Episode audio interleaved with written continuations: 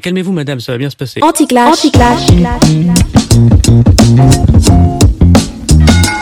Je voudrais d'abord que vous vous calmiez, ce qui nous ferait plaisir. C'est rétrograde. Vous êtes, mais vous êtes dingue. Non, oui, je trouve ça normal que les gens puissent s'exprimer. Tu fais monter le racisme en France. De toute façon, vous ne m'écoutez pas, donc... C'est vous qui êtes dingue. Anti-clash. Laissez de la place pour le français. Laissez-nous parler, laissez-nous parler.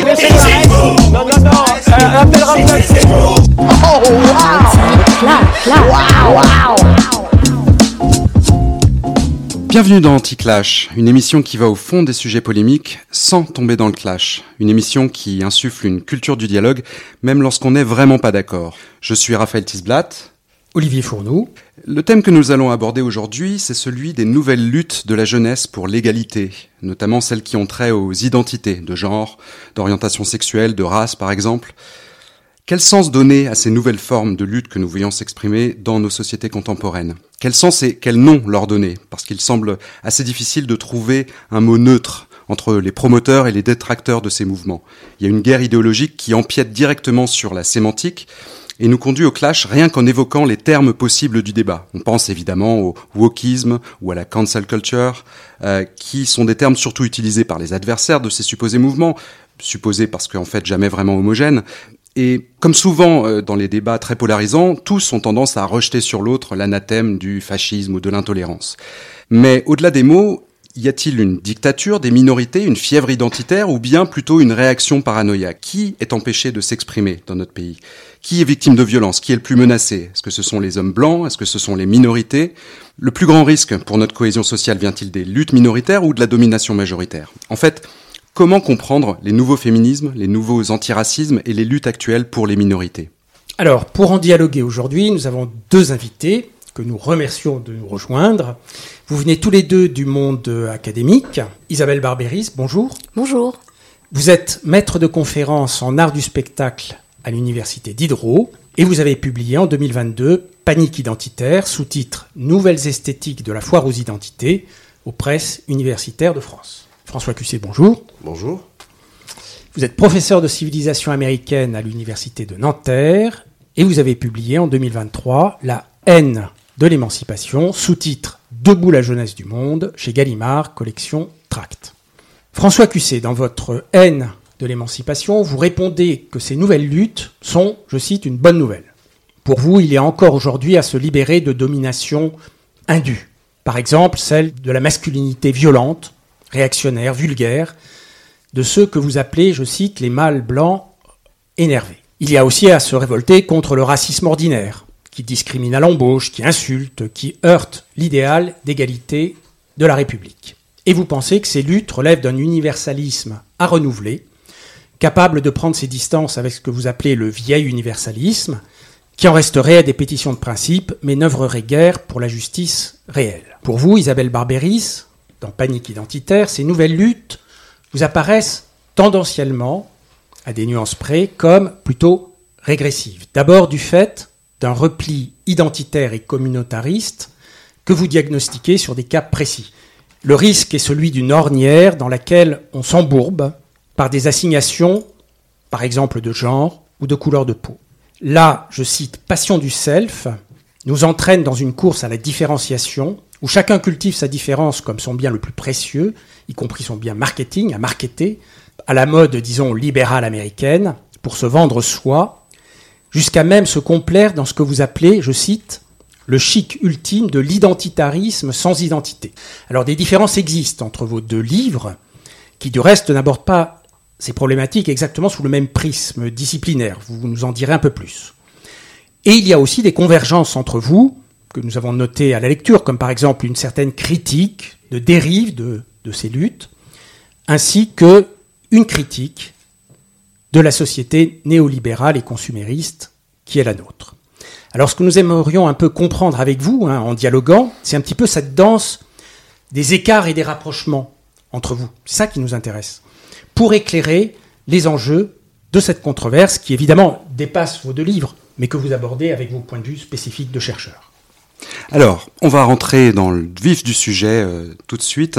Euh, Peut-être en, posant une question d'abord à, Isabelle Barberis. Une des choses que vous dites euh, dans, votre, dans votre ouvrage et qui vous fait critiquer justement certains de ces nouveaux mouvements, en tout cas certains de, des moyens qui sont utilisés, c'est que vous, vous dites que finalement l'extrême droite et l'extrême gauche ou l'ultra gauche identitaire produisent, finissent par produire des caricatures, vous dites mimétiques, similairement violentes. Euh, Est-ce que vous pourriez euh, nous expliquer un petit peu ce que vous voulez dire par là, et si vous avez des exemples, et puis on laissera François Cusset ensuite euh, répondre.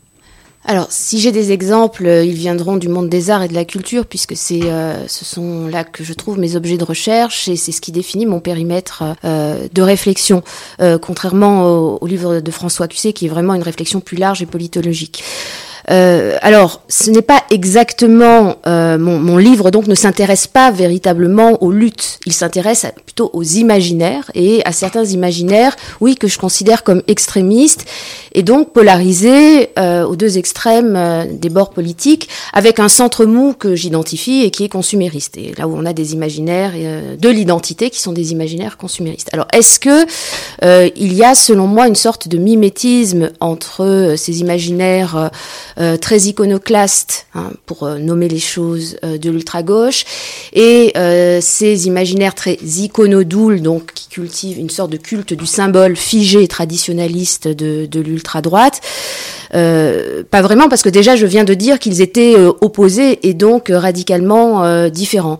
Le fait qu'ils se regardent en miroir n'est pas totalement faux, puisque ils se nourrissent, selon moi, l'un l'autre, et que la question du mimétisme, par contre, je l'aborde plutôt comme un dérivé déjà du narcissisme consumériste, euh, qui fait aussi l'objet d'une partie de, mon ouvrage. Alors, euh, par contre, je ne veux pas complètement botter en touche, en vous disant que je ne mets pas un petit peu sur le même plan certaines dérives d'ultra-gauche et certaines dérives d'ultra-droite.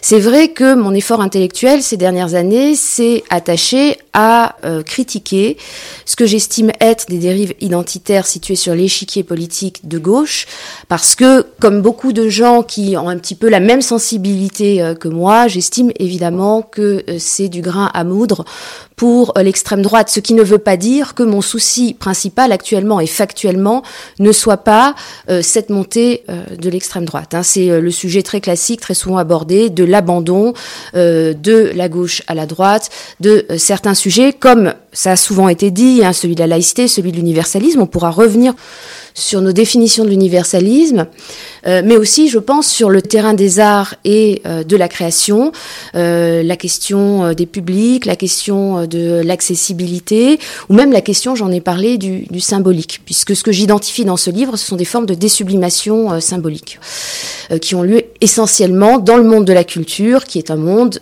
où la plupart des acteurs sont des acteurs qui ont des imaginaires de gauche. Hein.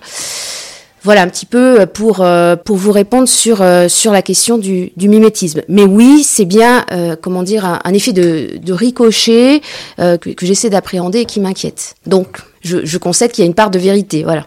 Par exemple, quand j'analyse la série Lupin, et les réactions que cette série euh, où euh, un amateur de Maurice Leblanc joué par euh, Omar Sy et que le personnage principal de, de cette série télé, j'essaye d'analyser la manière effectivement la, la, réaction que ça a pu donner lieu sur sur les réseaux sociaux, des réactions racistes. D'ailleurs moi c'est une série qui m'a plutôt amusée, mais en fait ma position c'est de dire un petit peu comme dans toujours l'image que je convoque des Irénies, il faut être délicat lorsque euh, l'on joue avec des imaginaires sexués et des imaginaires racialisés. Le, la série d'Omar Sy, euh, voilà. Mais par exemple, j'évoque, euh, j'évoque aussi euh, le cas d'une série de la, euh, pardon, d'un téléfilm de la BBC euh, dont le personnage principal est Anne Boleyn. Déjà, j'observe et je décris hein, la manière dont ces nouveaux imaginaires racialisés occupent une grande partie de la production culturelle et aussi les réactions que ça, que ça suscite. François Cusset, qu'est-ce que vous auriez envie de dire? Je, pense que vous êtes euh, en désaccord assez, euh, assez profond avec cette analyse euh, Oui, oui, vous ne serez pas surpris. Disons que dans le moment politique et historique dans lequel on est aujourd'hui, il faut prendre ses responsabilités.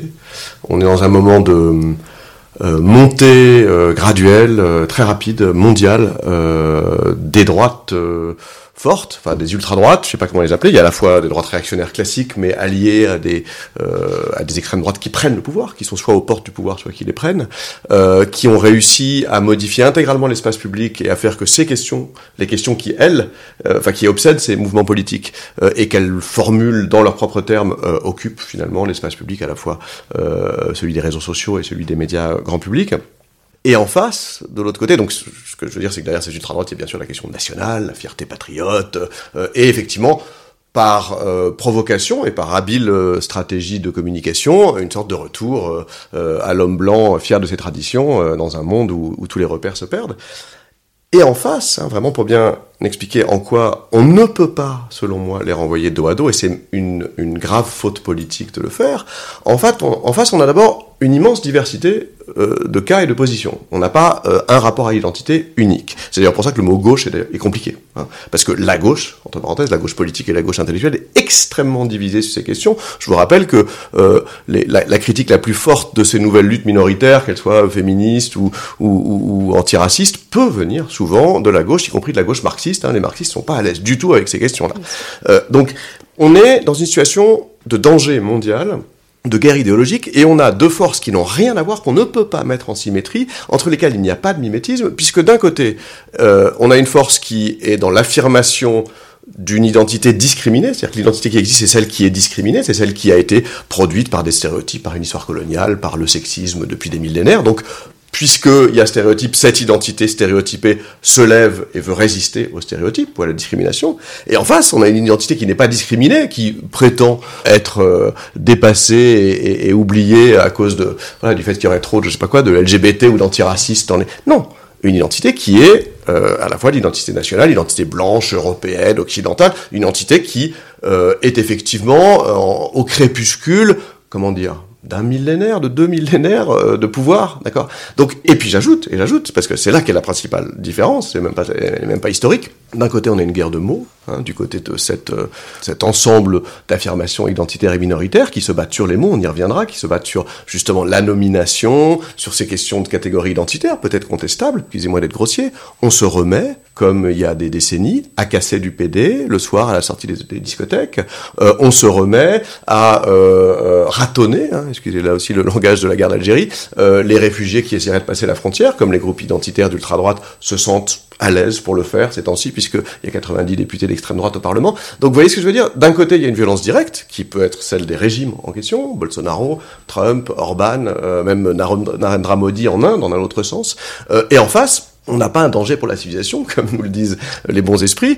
On a une jeunesse qui se bat avec des armes de mots, peut-être maladroits, peut-être naïfs, peut-être crispés, mais des armes principalement de mots. Je dis toujours, pour un peu pour m'amuser, que la plus grande violence qu'ils commettent, c'est, et c'est rare, euh, le, pavé dans une vitrine de boucherie envoyé par des antispécistes un peu énervés. Voyez Il n'y a pas là de force idéologique que l'on peut aligner, et je vous rappelle pour finir que les aligner, c'est défendre une sorte de centre mou qui est finalement la stratégie du, du, du, du président euh, français actuel, réélu, euh, enfin élu au départ et réélu une deuxième fois sur ces, cet agenda-là, et qui récemment, excusez-moi de rentrer dans l'actualité, lorsqu'il reprend sa première ministre parce qu'elle fait un lien entre le parti d'extrême droite et, et, et le régime de Vichy, d'accord? Lorsqu'il laisse son ministre de l'Intérieur euh, euh, prétendre ou menacer d'interdire la Ligue des droits de l'homme, enfin, euh, il joue exactement ce jeu-là, finalement, de dire les deux extrêmes se ressemblent, évitons tous les deux, rejoignez-moi.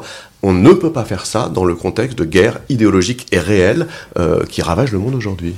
Alors, j'aimerais rebondir sur un point que vous avez soulevé, euh, François Cusset, et faire un coup de zoom et vous donner la parole à tous les deux sur ce coup de zoom.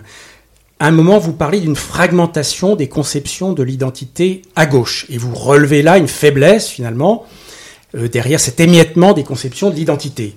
Sujet que, Isabelle, vous avez traité euh, fortement dans votre livre, le sujet de l'identité. Sur cette question de la fragmentation des conceptions de l'identité à gauche, est-ce que je pourrais avoir vos deux points de vue en essayant de creuser là où vous pourriez être en accord et là où, sur ce sujet, vous seriez en, en, en écart, disons, pour pas dire en désaccord? Est-ce qu'il y a déjà fragmentation où est-ce qu'il y a guerre et euh, opposition, puisque en fait euh, euh, François sais, propose d'avoir une lecture très agonistique, donc qui conflictualise les choses effectivement avec voilà prenons, je reprends vos termes, prenons nos responsabilités et aujourd'hui c'est la, montée de l'extrême droite. Euh, moi, j'ai toujours du mal euh, avec euh, ces, ces systèmes d'opposition binaire. Attention, je suis pas du tout en train de dire que mon interlocuteur a, est dans le binarisme, mais quand même, euh, voilà, il- là, on est en train de plaquer sur euh, sur, une réflexion, euh, une opposition politique qui est euh, qui est extrêmement binaire. Je pense qu'on on peut aussi sans enrichir la réflexion avec une pensée du paradoxe.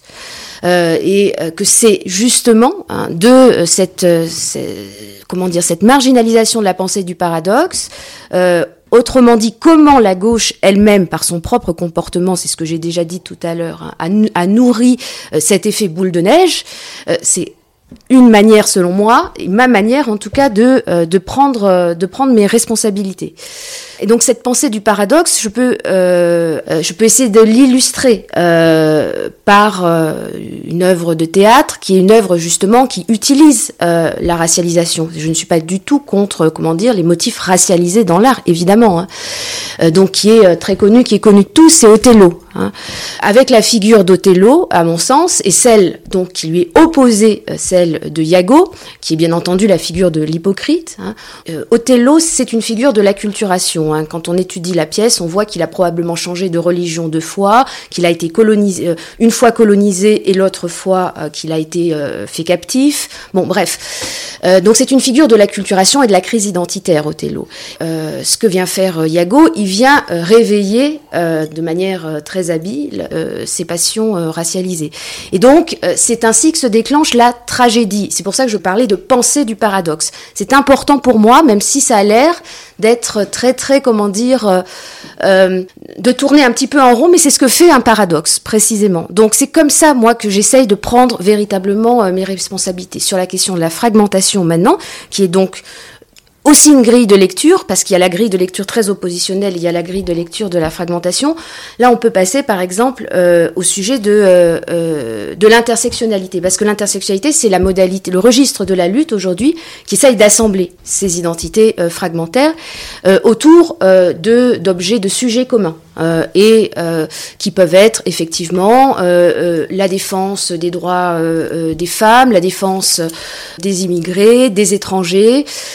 Ou, bien encore, euh, il y a toute une intersectionnalisation avec, les- avec la cause écologique. Encore une fois, penser du paradoxe, je ne dis pas que euh, dans l'intersectionnalité, euh, il n'y a pas des choses euh, intéressantes, mais euh, on a affaire à une sorte de, de réaction fusionnelle euh, à ces identités euh, fragmentées. Et donc, peut-être suis-je un petit peu trop euh, cartésienne, mais cette manière de faire fusionner juste des, oppositions, un petit peu selon la méthode mélanchoniste, un petit peu de voilà l'agrégation, les agrégats, tout ça étant très numérique aussi, l'agrégation des colères, aboutit, je peux donner des exemples, hein, à des aberrations. Il y a des choses qui sont, euh, selon moi, euh, dangereuses et populistes. Et j'ai dit le mot populisme parce que une autre grille de lecture que celle euh, oppositionnelle qui est présentée par François Cusset pourrait tendre à dire que aujourd'hui la menace, c'est la réunion des extrêmes. C'est ce qui s'est passé en Italie, c'est ce qui s'est passé aussi euh, en partie en Hongrie. Donc cette extrême droite est, pour moi, bon, je ne mets pas euh, le, comment dire, LFI et euh, l'extrême droite sur le même plan. Ce n'est pas mimétique dans ce sens-là, mais de fait, politiquement, aujourd'hui, ce sont ces populismes qui euh, constituent un danger et qui sont fusionnels. Je ne vais pas redire à quel point pour moi il n'y a pas d'axe rouge-brun, puisque c'est bien de, de ça dont vous parlez dans votre, dans votre livre, euh, et qu'il est encore une fois dangereux politiquement et même moralement euh, d'imaginer qu'on puisse même les aligner dans la même phrase, ou alors c'est un, un langage de policier, hein, vous savez, les policiers ils disent euh, la gauche pastèque, enfin parce que c'est à la fois rouge et vert, ou la- l'axe rouge-brun quand les gilets jaunes, effectivement, on voit des jeunes d'extrême droite et des jeunes d'extrême gauche retourner des voitures ensemble. Bon. Euh, mais en dehors de ces constats empiriques, non, évidemment, puisque l'histoire moderne et l'histoire de leur guerre à mort. Donc c'est vraiment ça qu'il faut dire.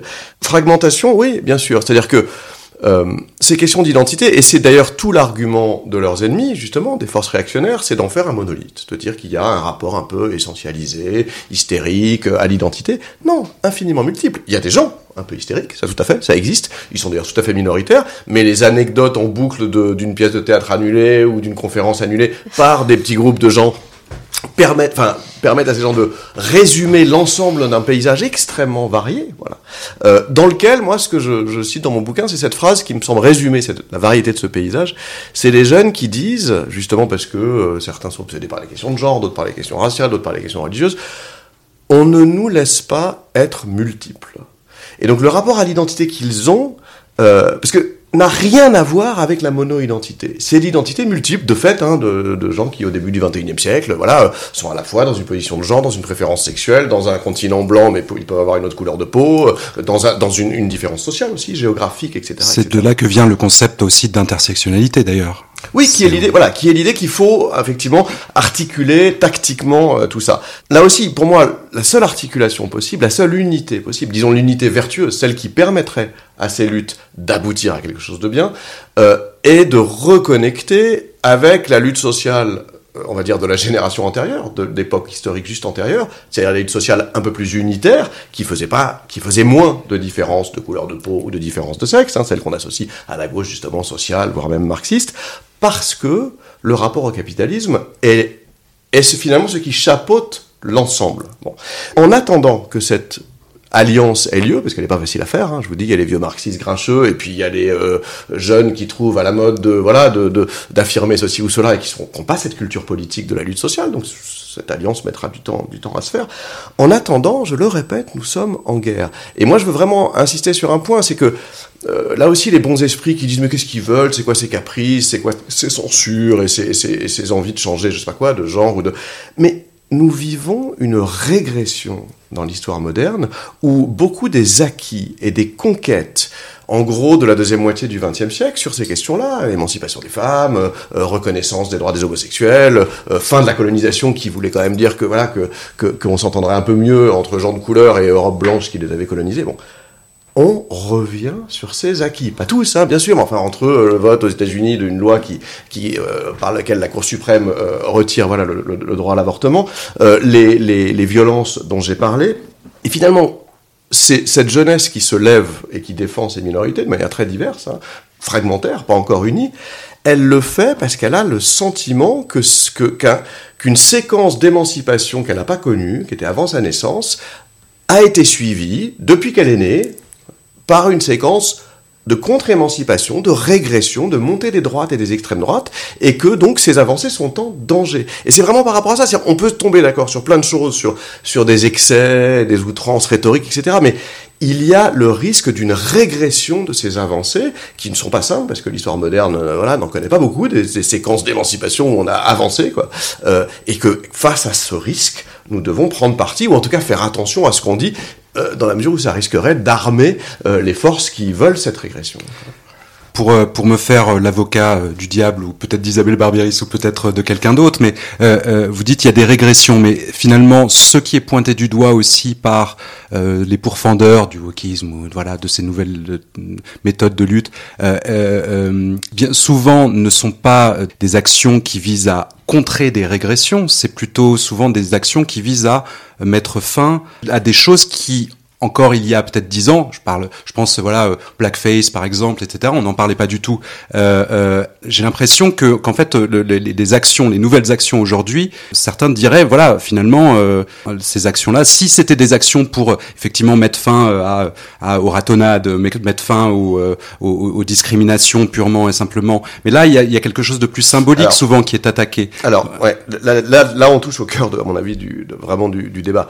Euh, il y a haine possible, ratonnade ou même, ou même simple préjugé, parce qu'évidemment tout le monde ne se tape pas dessus, parce que l'évolution politique et des lois, qui elle a eu lieu, n'a pas été suivie, ou plutôt est beaucoup plus rapide que l'évolution des esprits et des mentalités. Et cette jeunesse a parfaitement conscience que le combat d'aujourd'hui, celui qui a suivi le combat politique, le combat politique il a été bref. Les luttes euh, de décolonisation, c'était des guerres, hein, Algérie, Inde, etc., relativement brèves. Le, le, le mouvement d'émancipation des Afro-Américains, la lutte pour les droits civiques a été très bref, a coûté la vie à Martin Luther King et à quelques-uns, mais finalement a été une séquence de 15 ans. C'est très rapide. Depuis, on est entré dans une autre séquence, qui est une séquence où, puisque le boulot est fait légalement et politiquement, il s'agit maintenant, en quelque sorte, hein, ça c'est le langage justement des, des- de ces jeunes, moi je le cite avec des guillemets, de décoloniser les imaginaires et les esprits, ou, ou, ou de déviriliser, si on veut être sur les questions de genre et, et de sexe. Euh, et ça, ce travail-là, il est beaucoup plus long, il est beaucoup plus abstrait parce que finalement c'est des mots et c'est des représentations, donc là ça relève évidemment du travail de la culture, donc Isabelle Barbery c'est évidemment la première concernée, et c'est là-dessus, c'est sur ce terrain-là qu'il y a régression. Évidemment qu'il n'y a pas régression sur le terrain légal. Évidemment que le, les États-Unis vont pas abroger euh, la loi sur les droits civiques de 1964. Mais il y a, euh, voilà. Et, vraiment, moi, c'est ce que je dis très rapidement dans ce petit livre trop rapide, c'est que, voilà, à chaque Gay Pride, il y a une extrême droite qui souffle sur les braises et qui dit, euh, je sais pas quoi, moi, aux, aux- aux petits blancs euh, prolétarisés, euh, tout à fait virilistes et, et hétérosexuels, enfin, le croit-il, euh, que voilà, que s'il est dans cette merde, c'est parce que, voilà, il y a des gars qui défilent sous ses fenêtres. Ben, c- c- ça, c'est la régression. Et ça, c'est ce qui empêche l'évolution des mentalités. Et si on empêche l'évolution des mentalités, ben, ce qui suivra, c'est la régression des lois, la régression politique, comme ça a lieu dans certains pays. Donc euh, voilà où on en est. hein. On n'est pas encore, évidemment, de retour au 19e siècle. Mais, mais, on, a du mal à faire évoluer les imaginaires. Sur ce terrain du symbolique et de l'imaginaire, euh, Isabelle, vous voulez peut-être euh, reprendre la parole Oh, je pense que euh, en introduction, j'ai voilà, j'ai suffisamment, euh, comment dire, euh, circonscrit effectivement, on dit, mon champ, de- mon, mon champ de compétences, parce que bon, euh, on peut, on peut aussi un petit peu se, euh, se lancer un petit peu plus dans le, dans, dans la discussion politologique. Euh, parce que moi, ce qui me frappe dans la manière de présenter les choses de, de François Cussé, c'est qu'il évoque, à mon sens, des, des, des luttes qui sont, euh, qui sont tout à fait nobles et que la jeunesse, effectivement, a repris en charge après. euh, donc là, je vais, je pense aller dans, dans, dans votre sens. Euh, on n'a pas énormément de différence d'âge et, les années 80-90, c'était des années où la jeunesse était assez dépolitisée. Hein, c'était euh, euh, des années assez euh, où, où la jeunesse escomptait beaucoup, en quelque sorte, de la victoire du, du modèle ultralibéral. Euh, et puis, euh, voilà, ce que effectivement, euh, ces nouvelles générations qui, euh, à certains, paraissent euh, euh, énervées ou emportées, effectivement, on assiste à un effet massif de repolitisation de la jeunesse dont il faut vraiment se, se féliciter, que ce soit sur la cause des femmes quand même qui, qui avance beaucoup grâce à ça ces dernières années. Euh, sur euh, les autres fronts que je vais pas les reprendre, hein, je, suis d'accord euh, sur ce point avec euh, le diagnostic de, François Cussé. Et simplement, voilà, une fois qu'on a dit ça, on n'a pas fait le tour du politique, on n'a pas fait le tour du champ politique. C'est-à-dire que le champ politique, c'est aussi l'ouverture sur la géopolitique, c'est aussi l'ouverture sur, les- autres pays, et que souvent, je constate que euh, cette polarisation des luttes sur des luttes sociétales, tout à fait nécessaires, se fait au détriment d'autres sujets. Et que paradoxalement, elle aboutit à un effet de nationalisation. Euh, moi, en ce moment, j'essaye d'organiser, enfin, j'organise un, festival pendant le festival d'Avignon, donc un festival dans le festival sur, euh, sur l'Iran parce qu'il n'y avait rien euh, en, en soutien euh, euh, au peuple iranien et que le, nouveau, directeur de ce festival avait es- estimé faire le job engagé et politique une fois qu'il avait mis 50% de femmes et qu'il avait crédité la diversité. Hein, qu'il avait fait une affiche euh, avec de... Bah, justement, il n'y a rien sur l'Ukraine et il n'y a rien euh, concernant l'Iran. Une, une des choses qu'on a en commun avec François Pucet, c'est qu'on est en contact euh, euh, avec, euh, avec les étudiants et qu'on surveille des amphis, on le sait. voilà. Et, et je pense que c'est important pour garder aussi de la souplesse euh, intellectuelle, euh, parce que dans euh, la partie vraiment réactionnaire du débat, c'est souvent euh, des intellectuels qui sont déconnectés effectivement de, de la jeunesse. Et ça, c'est important. Et ça se traduit par des identitarismes générationnels, effectivement anti-jeunes. L'identitarisme anti-vieux existe aussi. hein, il n'est pas forcément euh, beaucoup plus agréable. Dans cet effet de repolitisation massif, il y a aussi des angles morts. Euh, L'antisémitisme aussi est un angle mort. Euh, la nouvelle génération, faut, et on va pas dire que c'est quand même quelque chose qui n'est pas d'actualité. Et moi, j'aimerais bien aussi que dans le champ euh, politique, où il y a la montée de l'extrême droite, mais voilà, il y a aussi eu des attentats, il y a aussi eu les gilets jaunes, il y a aussi tout ça qui occupe le champ politique, qui ne doit pas forcément être notre seule préoccupation, mais qui est aussi là. C'est-à-dire comment on fait aussi pour ne pas jouer les luttes sociétales contre euh, ces euh, autres, euh, cette autre phénoménologie politique, parce que dans les débats, on a souvent tendance à parler soit de l'un, soit de l'autre, et pas d'essayer de penser euh, ensemble. Or, euh, lorsqu'on regarde la, la, la controverse actuelle, donc si l'on en revient un peu à la tarte à la crème euh, des woke contre les anti-woke, c'est vrai que euh, voilà, d'un côté, on va être euh, euh, aficionado euh, de lutte sociétale et de l'autre côté, on va être complètement obnubilé par euh, les, les attentats ou euh, les gilets jaunes. et- Est-ce que on peut penser ensemble, essayer de construire un modèle émancipateur qui pense ensemble ces demandes de reconnaissance? Voilà. Mais j'ai pas la réponse. Déjà un point, alors effectivement, de convergence, mais j'allais dire euh, naturel, parce que c'est même pas là idéologique. Euh, moi, le point de départ de mon bouquin, c'est de dire, il ne s'agit pas de prendre parti pour ou contre la jeunesse, qui serait complètement ridicule. Il s'agit de ne pas perdre le lien avec cette jeunesse, et il s'agit, avant même toute prise de parti et tout choix idéologique, de pragmatisme. Il se trouve que cette jeunesse, alors là, c'est- un phénomène générationnel mondial, donc c'est quand même un vaste, euh, une vaste question, se politise et euh, développe un rapport au collectif, au moment historique, à la planète, hein, au monde, voilà, aujourd'hui, par ces questions d'identité, qu'elles soient sexuelles, raciales, nord-sud, euh, euh, ou écologistes, parce qu'il y a aussi la question du vivant, qui est l'autre identité, euh, là où euh, notre génération, quand on avait leur âge, euh, c'était, alors soit c'était pas du tout, parce qu'il y, a une- il y a une génération effectivement individualiste et, et sans aucun rapport au collectif, soit c'était sur ces questions du mouvement social unitaire qui effaçait les différences. Donc comme ils le font comme ça, qu'on le veuille ou non, qu'on le regrette ou non, qu'on trouve ça bien ou non, nous devons les écouter, discuter avec eux et prendre acte du fait que c'est leur rapport au collectif qui se joue là. Moi, je commence vraiment là-dessus. Soyons pragmatiques avant même de dire c'est bien ou c'est mal. Peut-être un petit, un, petit recul historique, c'est-à-dire, euh, par provocation, moi j'aime bien toujours citer le, le mot de Saint-Just, le révolutionnaire du XVIIIe siècle, qui disait, et tout le monde a dit après lui finalement, euh, que euh, la République, pour vivre, a besoin de se nourrir euh, du sang des méchants, ou des tyrans, ou des, ou des diables, enfin, a besoin de sang. A vraiment besoin de sang. Et on le comprend fort bien. S'il n'y a pas d'ennemis, s'il n'y a pas de danger, s'il n'y a pas quelque chose qui nous menace, il n'y aura pas de mobilisation politique et collective, il n'y aura même pas de conscience collective. Carl Schmitt. Voilà. Euh, non, je dirais pas c'est pas ami-ennemi, justement. C'est la mobilisation collective avec les démocraties, les républiques, je sais pas comment les appeler, hein, en tout cas les régimes dans lesquels nous vivons, euh, nous en Europe, en Amérique ou dans la, voilà, euh, ont eu la chance, et là je suis un peu ironique, d'avoir un ennemi fabuleux pendant un long siècle. Fabuleux parce que c'était toujours le même et qu'il était vraiment méchant et qu'il avait un couteau entre les dents, qui était le communisme, dont on sera d'accord pour dire qu'il avait rien de communiste, puisque c'était l'Union soviétique qui était une dictature capitaliste d'État. Moi, le communisme, pour moi, c'est une belle idée, c'était pas du tout ce qu'ils ont fait. Mais en tout cas, c'était un véritable ennemi, puisque c'était tout simplement la deuxième puissance du monde qui s'étendait partout. Et on l'a perdu.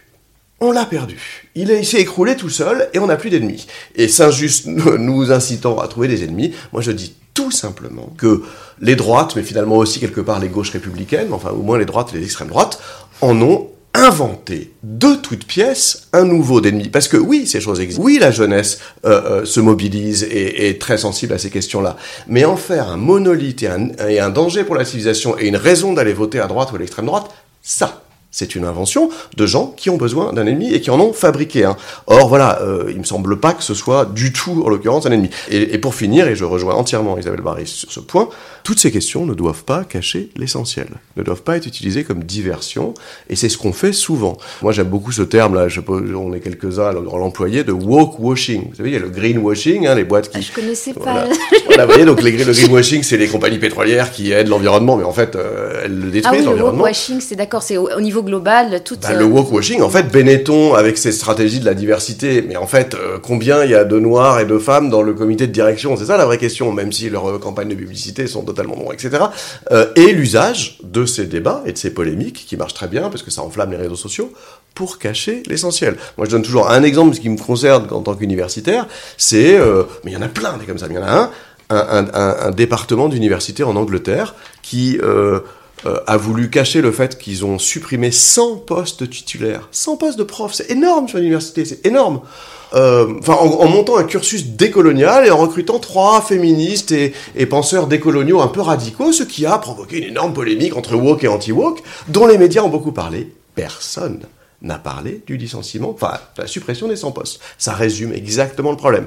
Voilà, le débat est utilisé par certains pour cacher la vieille lutte sociale à l'ancienne qui, elle, continue, le capitalisme tout-puissant qui, lui, continue à ravager les vies. vous touchez sur à plein de choses. Euh, une des choses donc qui semble, par exemple, vous vous rassembler, euh, c'est euh, bah, la critique, disons, du libéralisme, on va dire. Juste, François Cusset, vous disiez tout à l'heure, euh, et, et je vous ai déjà entendu euh, euh, ailleurs aussi expliquer que euh, que finalement, bon, voilà, la mère de toutes les oppressions, c'est l'oppression capitaliste. Euh, mais que euh, les mouvements d'émancipation actuels de la jeunesse, notamment, ne le voient pas forcément. Enfin, vous avez dit ailleurs, je crois, que l'intersectionnalité qui se résume à la convergence entre antiracisme, antisexisme, etc., sans prendre en compte l'anticapitalisme, se trompe, euh, selon vous. Mais alors, est-ce que, vous, là, vous disiez, finalement, c'est aussi une question de temps, ils vont peut-être s'en rendre compte. Question un peu provocante. Est-ce que, est-ce que vous craignez pas d'être accusé de, un peu de paternalisme, justement par certains de ces, de ces mouvements, à qui on a déjà, hein, je crois qu'il y a eu déjà des, des, des polémiques là-dessus, euh, entre gauche et gauche, on va dire, de- qui, euh, gauche qui dit, voilà, c'est euh, le capital, euh, le, le- l'oppresseur absolu, et d'autres qui disaient, mais non, c'est pas exactement l'hôpital, c'est l'homme blanc. Euh, euh, est-ce que vous ne craignez pas de, de, de, de quand même être euh, contredit par, euh, par ces mouvements-là ou, euh, en tout cas accusés de paternalisme ou de, ou de, de, les empêcher de définir eux-mêmes ce qu'ils considèrent comme étant la source de leur oppression. On- Alors, déjà, on peut partir d'une évidence, c'est que le capitaliste tout-puissant, à la fois dans sa figure stéréotypée et dans la réalité, se trouve très souvent être un homme blanc. Pas seulement, hein, il y a des milliardaires indiens et Oprah Winfrey est la femme noire la plus riche du monde. Mais je veux dire, on est d'accord qu'il y a un système euh, de domination sexuelle et de domination géopolitique, plus que raciale d'ailleurs, mais raciale aussi, nord-sud en tout cas, euh, lié à l'histoire du capitalisme. Il faut quand même se souvenir que pas de capitalisme moderne sans commerce triangulaire, esclavage euh, et invasion coloniale. Donc il y a quand même au départ quelque chose qui est, qui est très lié. Alors, oui, euh, évidemment que euh, je me fais, j'allais dire, je me fais taper sur les doigts. C'est pas exactement ça parce que c'est un truc d'instituteur. Les jeunes ne tapent pas sur les doigts. Ils- ils- ils- Évidemment que le risque est euh, là aussi de rompre le lien, euh, euh, de faire référence à un monde qui n'est pas le leur et de, leur donner l'impression de leur donner des leçons. Euh, je ne fais absolument pas ça parce que c'est eux qui m'en donnent. Moi, honnêtement, les, les- ces luttes minoritaires, je les connais pas. Leur, leur langage et leur lexique m'étonnent, euh, et donc on parle d'abord de ça. Mais oui, si on peut servir à quelque chose, c'est une mémoire historique récente, on va dire, c'est-à-dire la fin du XXe siècle, et plus ancienne, c'est-à-dire l'histoire moderne, hein, trois siècles, où il faut faire ce lien. Parce que si on ne le fait pas, bah, alors on rentre dans ce que, euh, pour le coup, votre livre, Isabelle, euh, décrit très bien, c'est-à-dire euh, la compensation identitaire du mal-être en société de consommation. Euh, je suis pas le gagnant de la course au succès, j'ai pas la voiture des voisins, ou je suis euh, voilà le, le et je vais compenser du côté d'une affirmation identitaire cet euh, échec qui est un échec d'abord euh, lié à l'oppression par le capital. Si on fait pas ce lien, effectivement, on peut tirer une ligne qui va du prolétariat voilà opprimé par le capital à une hystérie identitaire qui peut aller jusque, j'en sais rien, moi, jusqu'au salafisme, pourquoi pas. Il faut faire ce lien, parce que ce lien est d'abord le rappel que c'est le capitalisme qui, historiquement, a utilisé cet antagonisme et a fabriqué ces hiérarchies, hein, les hiérarchies coloniales, les hiérarchies nord-sud, les hiérarchies raciales. Puis la, hiérarchie de genre, il l'a pas inventée, elle était antérieure, mais il l'a, on va dire, maintenue. hein. Même si évidemment il a mis de l'eau dans son vin, et que, parce que si vous voulez, le, le- on est en société de consommation. Donc quand on se rend compte que les immigrés aussi peuvent consommer, que quand on se rend compte au, au 19e et, 20 et début du 20e siècle que les femmes aussi peuvent consommer, d'ailleurs sont en général les prescriptrices de la consommation, euh, etc. Bon, donc oui, donc on va étendre, sous prétexte de devenir euh, sympa et, woke, on va étendre euh, les segments de marché, hein, ça va jusqu'au au marketing multiculturel, pourquoi pas, voilà, les, les, milliardaires de la, de la nourriture halal ou, ou, ou de la soul food américaine, voilà, noire américaine. Donc, le capitalisme a un intérêt à ça. Donc il est essentiel que le lien soit fait, et il n'est pas facile à faire, et c'est tout le problème de cette génération-là, entre la lutte anticapitaliste, parce que c'est le capitalisme qui maintient les hiérarchies, qui détruit la planète du point de vue de l'écologie, euh, et qui est né comme machine de guerre contre les minorités, d'accord euh, Donc entre l'anticapitalisme et leur mouvement minoritaire. Dès, dès qu'ils affirment euh, la noblesse de leurs identités et le refus d'être discriminés sans faire ce lien, il court le risque d'une impasse, euh, voire même d'un mouvement contre-productif, de faire le jeu finalement euh, des extrêmes droites, effectivement. Euh, voilà. Mais, mais moi, ce que je dis, et ce que je dis trop vite dans mon petit bouquin, c'est que ce lien, sur le terrain, beaucoup le font. Des associations de banlieue, euh, des associations féministes. On peut même donner des exemples un peu, un peu, un peu extrêmes. C'est-à-dire, il y, a des, y a des groupes queer et gays euh, et lesbiens qui disent euh, le capitalisme est une machine de production et de reproduction. Donc, ce qui est au cœur du capitalisme depuis toujours, c'est faire des enfants pour reproduire un certain ordre patriarcal. Donc, eux, ils font un lien entre production, le truc qui se fait dans les usines et qui enrichit euh, les capitalistes, et reproduction, qui est ce que les hétérosexuels font, euh, voilà, en, en se reproduisant. Voilà. Pourquoi pas? On peut faire tous ces liens-là. Tous les liens sont bons à prendre du moment qu'on ne, voilà, ne sépare pas euh, la lutte contre les discriminations et, pour les minorités et la lutte contre le cadre extérieur et général euh, de la domination mondiale qui est le capitalisme néolibéral actuel.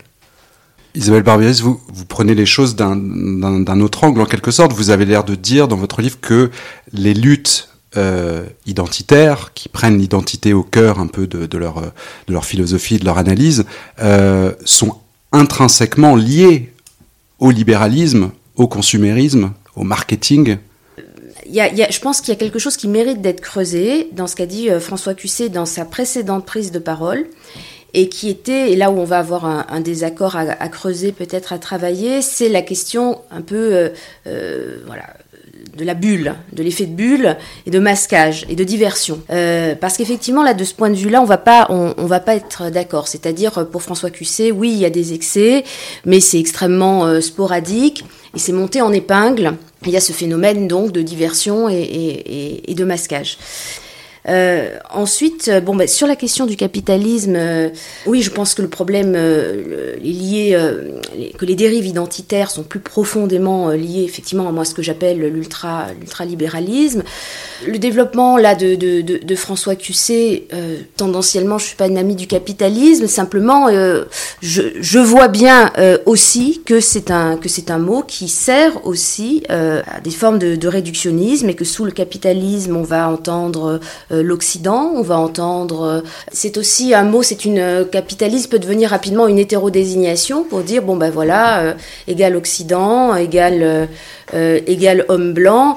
Je suis euh, éminemment euh, consciente du, masculinisme présent dans, les pays occidentaux, donc dans des pays blancs, et particulièrement euh, énervée d'ailleurs à ce, sujet-là. Mais il y a, des tas d'autres formes de, masculinisme aussi.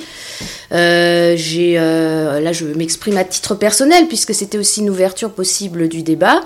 Euh, j'ai, euh, j'ai très longtemps vécu dans des, euh, dans des quartiers difficiles. J'ai enseigné dans des zones de violence. J'ai, euh, euh, eu vraiment affaire euh, à ces quartiers qu'on dit pudiquement euh, populaires, qui sont extrêmement compliqués, où je me suis installée aussi par, euh, on va dire, euh, peut-être par wokisme quand j'étais plus jeune, par, euh, par envie, par envie d'altérité, par envie de rencontre.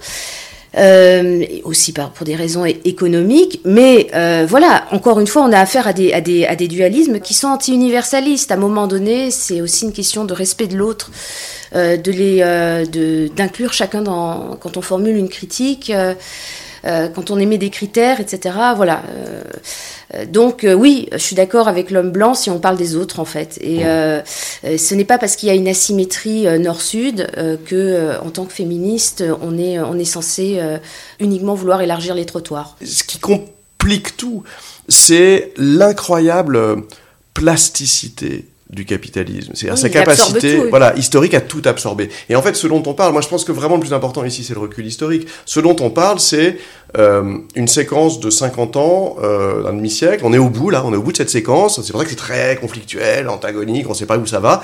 Mais une séquence qui commence par euh, la récupération des beaux slogans et des belles luttes euh, émancipatrices des années euh, 60-70, hein, celles qui étaient quand même euh, l'affirmation de la jeunesse, le rock'n'roll, la liberté sexuelle, mais aussi la décolonisation, enfin des, des vrais, des vrais acquis, hein, des vraies choses, par le capitalisme, par euh, des médias malins, euh, par euh, des gens qui font du marketing, par des managers. Parce que les managers ont compris que si les gens font la grève dans les entreprises, eh ben on va être cool, se tutoyer, il faudra qu'il y ait plus de femmes et plus de minorités. Enfin, ils ont compris que c'était un moyen de remettre les gens au travail, voilà, et, à l'ordre social d'être maintenu. Donc cette récupération-là fait un tout nouveau capitalisme, celui du washing, celui qui a l'air cool et sympathique, qui doit justement nous pousser à un effort, c'est peut-être cet effort que les jeunes parfois ont du mal à faire, de réflexion et de, pour voir à travers et voir derrière ces stratégies ce qu'est vraiment ce capitalisme en termes d'oppression. C'est-à-dire que euh, et là aussi, ce dont on parle, ce, ce sexisme dans chaque pays il existe. Euh, c'est pour ça que moi je donne l'exemple de Narendra Modi, c'est-à-dire que y a, voilà, dans chaque pays, il y a des pays qui sont des pays du Sud, dans lesquels il y a, euh, euh, au nom à la fois du marché et de valeurs ancestrales, euh, guerre euh, communautaire contre des minorités, en l'occurrence c'est les musulmans en Inde, ils sont quand même 300 millions, enfin dans ce pays c'est une minorité, euh, voilà, ou dans les pays d'Amérique du Sud, où finalement les, les indigènes et les autochtones sont encore plus maltraités qu'à l'époque coloniale, aujourd'hui, dans des régimes Oui. capitalistes, voilà. Donc, donc voilà, tout ça est beaucoup plus complexe. Il s'agit pas du tout de dire que le seul euh, salaud dans l'affaire, c'est l'homme blanc. Non, bien sûr. Euh, mais en revanche, il s'agit de faire le lien avec cette histoire du capitalisme, parce que sinon, il nous... Il noie le poisson, il nous aura toujours. C'est-à-dire que on en est encore à rester il y a 20 ans au bouquin qui nous disait le néolibéralisme et le capitalisme n'aiment pas l'État. Hein, époque Margaret Thatcher, l'État c'est pas bien, ça voilà. Mais non, depuis 2008, le capitalisme adore l'État, puisque si l'État n'avait pas fait la levée qu'on sait après la crise financière de 2008, eh ben, le capitalisme se serait arrêté. Donc le capitalisme est devenu statophile après avoir été statophobe, etc. Et, il, dé- il détestait les minorités parce que c'était un truc d'hommes blancs et de banquiers, euh, euh, voilà, en, en- costume trois pièces, et maintenant il les adore parce que c'est des segments de marché juteux. Voilà, il faut, il faut suivre ça et inciter euh, cette génération à faire le lien.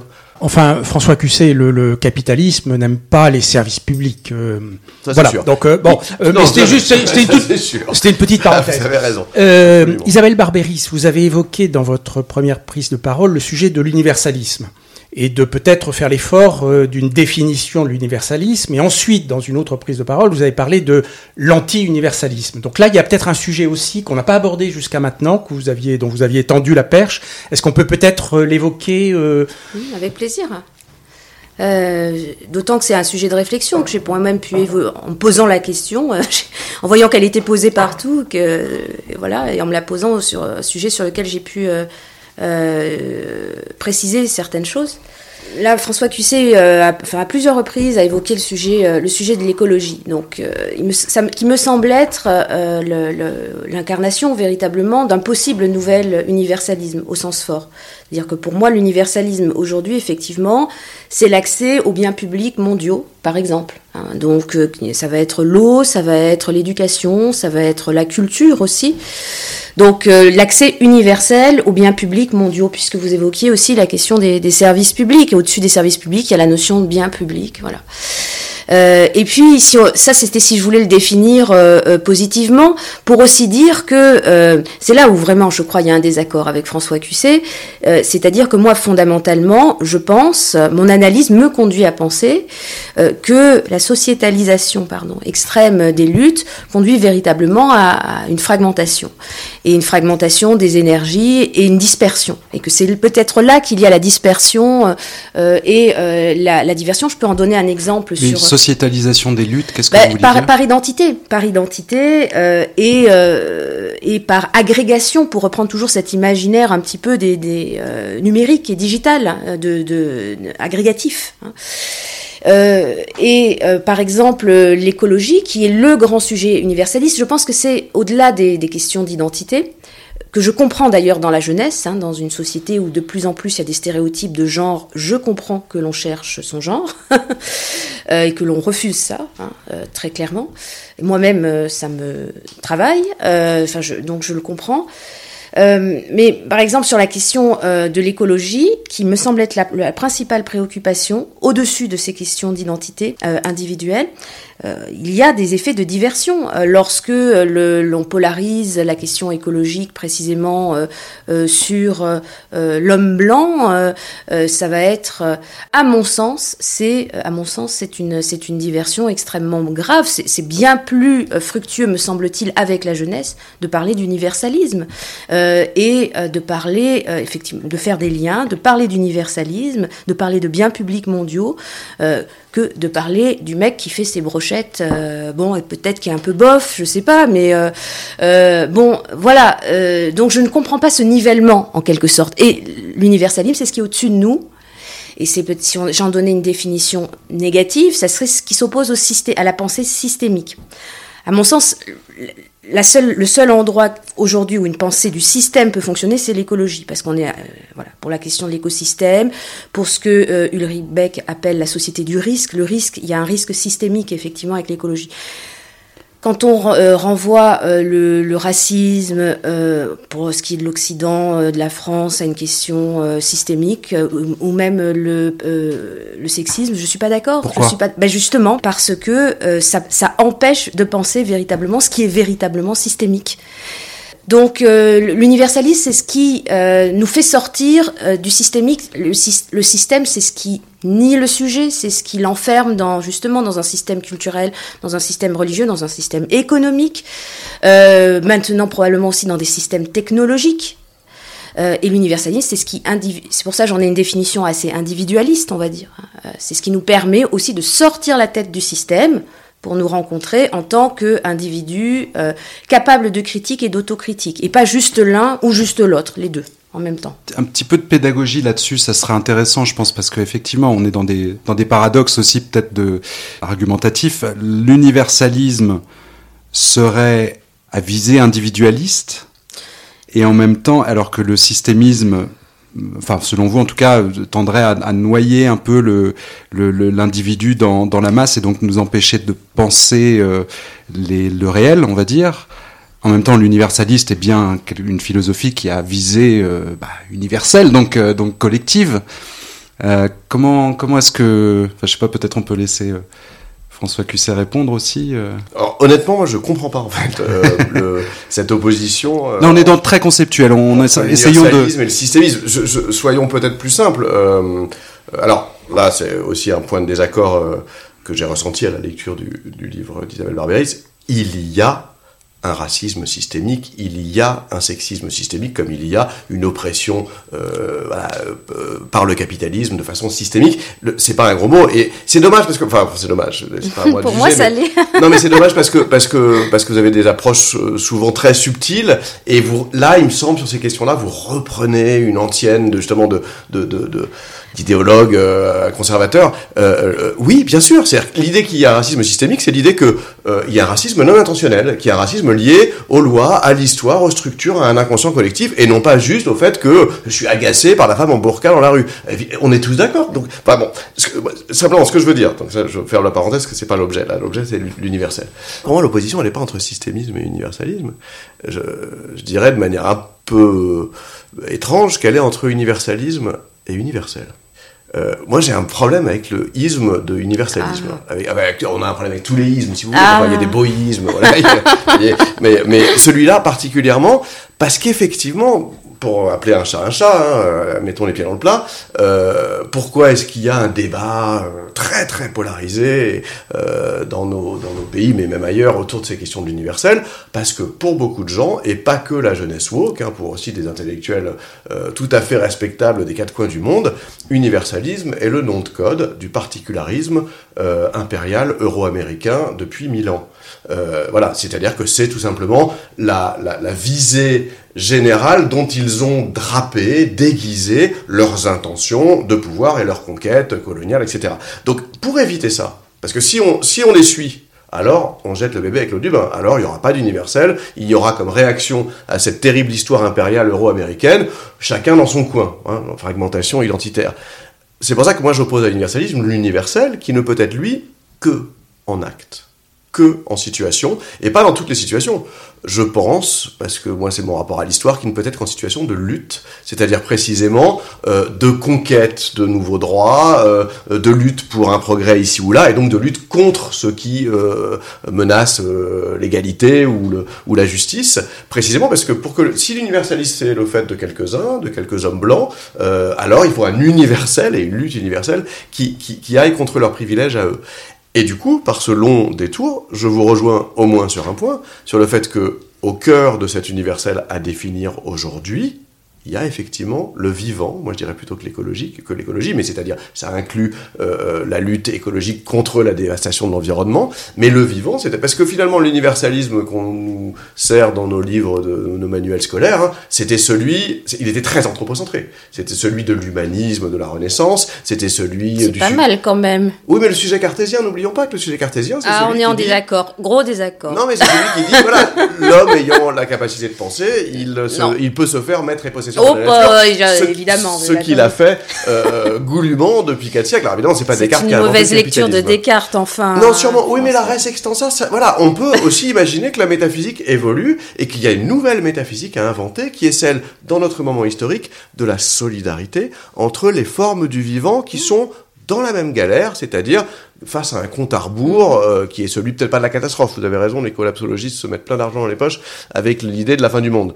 Mais en tout cas, euh, d'un danger beaucoup plus évident et objectif que celui de je ne sais quel mouvement woke ou minoritaire, qui est le danger de la disparition des espèces, du réchauffement climatique et de l'impossible vie sur Terre pour aller une bonne moitié des 9 milliards de, de ses habitants.